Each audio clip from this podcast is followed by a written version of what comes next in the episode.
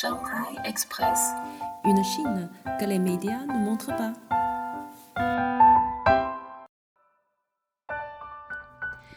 Bonjour les amis français, bienvenue à Shanghai Express. Je suis Suzanne. Ça fait un bail et je suis trop contente de pouvoir vous retrouver avec ce premier épisode de l'année 2021 par le sujet du Nouvel An chinois, la fête la plus importante en Chine. Comme beaucoup de fêtes traditionnelles, le Nouvel An chinois se calcule par rapport au calendrier lunaire. La date change chaque année et se situe entre fin janvier et mi-février. Cette année, ça tombe au 12 février et on accueillera l'année du bœuf.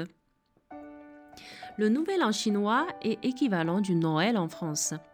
C'est la période que toute la famille se réunit ensemble. Les vacances nationales commencent la veille du Nouvel An et durent sept jours. Mais il y a pas mal d'entreprises qui laissent leurs employés prendre congé assez tôt pour rentrer dans leur ville natale, car les billets de train et d'avion pendant cette période sont très demandés et souvent difficiles d'en trouver. Je me rappelle qu'avant l'arrivée d'Internet, les gens faisaient les queues la nuit à la gare de Shanghai pour être sûrs de pouvoir acheter leur billet de train le lendemain matin. Pendant cette période, on voit partout des décorations de Nouvel An. Il y a souvent les lanternes et les affichages rouges sur lesquels on écrit les souhaits de Nouvel An en calligraphie. De haut en bas.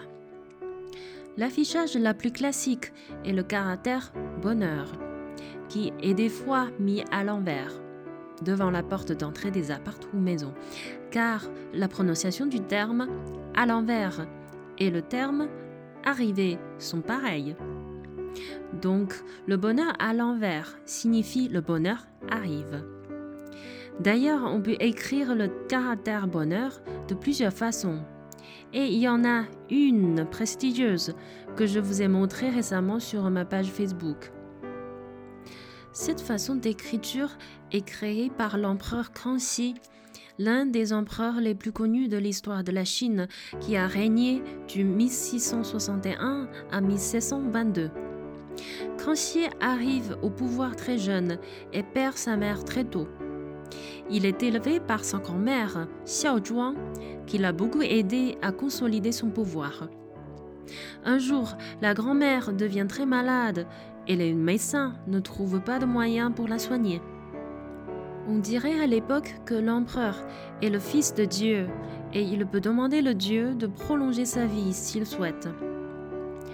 Après avoir entendu ça, Kranxi a pratiqué trois jours de jeûne et ensuite il a écrit un message à Dieu avec tout son amour pour sa grand-mère. Ce message ne compte que le caractère bonheur mais en combinant le caractère longévité dedans.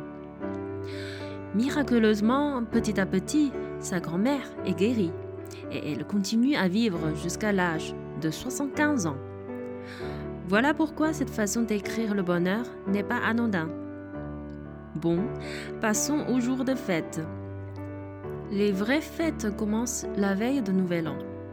Le repas du réveillon est le repas le plus important pour cette fête. Souvent, plusieurs générations se réunissent autour d'une table ronde et les plats sont riches et beaucoup trop copieux. Il y a souvent les entrées froides et les plats chauds à la base de toutes sortes de viandes et des légumes. On peut citer quelques plats classiques qui portent la bonheur derrière leur nom. Rouleau de printemps, ravioli, poisson, pâte de riz gluant, etc.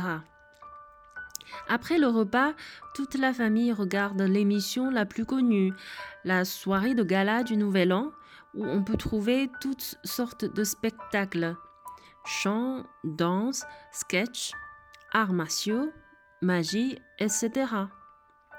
L'émission commence à 20h et dure jusqu'à minuit passé. Proche de minuit, dans les villes et zones autorisées, tous les foyers vont tirer les pétards et les feux d'artifice, et quand la nuit arrive, on n'entend souvent plus rien tellement il y a des feux d'artifice partout, et tout le monde se souhaite le bonne année aux gens à côté. À partir du premier de l'an, on enchaîne les visites d'autres parents de la famille pour souhaiter la bonne année. Les personnes qui rendent les visites amènent toujours les cadeaux. Avant, c'était souvent les produits alimentaires, mais maintenant, tout s'offre ou presque.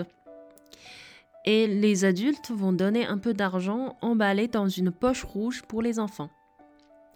En gros, le Nouvel An chinois est une période de réunion familiale, mais aussi les moments de grand nettoyage de la maison, vu que chaque famille reçoit les gens. C'est aussi un bon moment de formuler les souhaits pour l'année prochaine. Certains vont même au temple pour prononcer ces souhaits. Quel est votre souhait pour cette année de bœuf? N'hésitez pas à me le dire sur ma page Facebook. Bon, c'est tout pour aujourd'hui et je vous dis très bonne fête à tous.